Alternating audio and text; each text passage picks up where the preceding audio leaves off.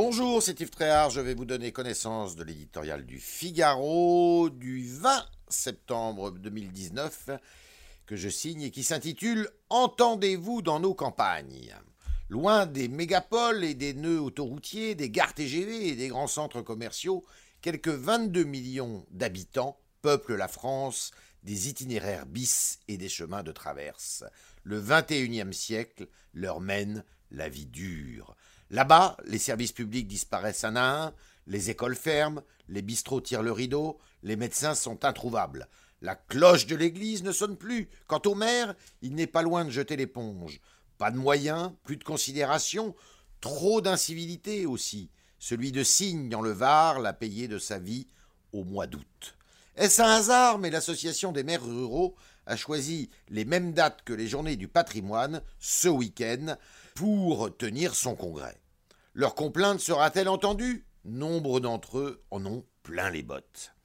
Tout le monde l'aime, ce pays profond. Ses campagnes sont si belles qu'il est absurde de les rhabiller de ce mot affreux et insignifiant de territoire. Mieux, chacun a la tentation d'y venir ou revenir pour couler des jours paisibles, goûter la tranquillité, se ressourcer. Mais entonner un air nostalgique ou bucolique ne suffira pas à rendre l'espoir. Est-ce le mouvement des Gilets jaunes qui renvoyait à cette France qui se sent abandonnée? Est-ce l'approche des élections municipales dans six mois? Toujours est-il que l'intérêt des responsables politiques a changé pour cet arrière-pays, y compris au Rassemblement national, où l'on vante désormais les mérites du localisme économique comme remède à la mondialisation débridée.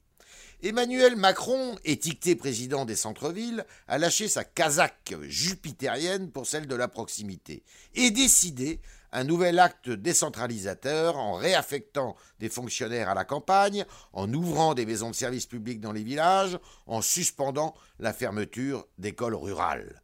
Ce vendredi, le Premier ministre sera à l'œuvre pour annoncer plus de 170 mesures.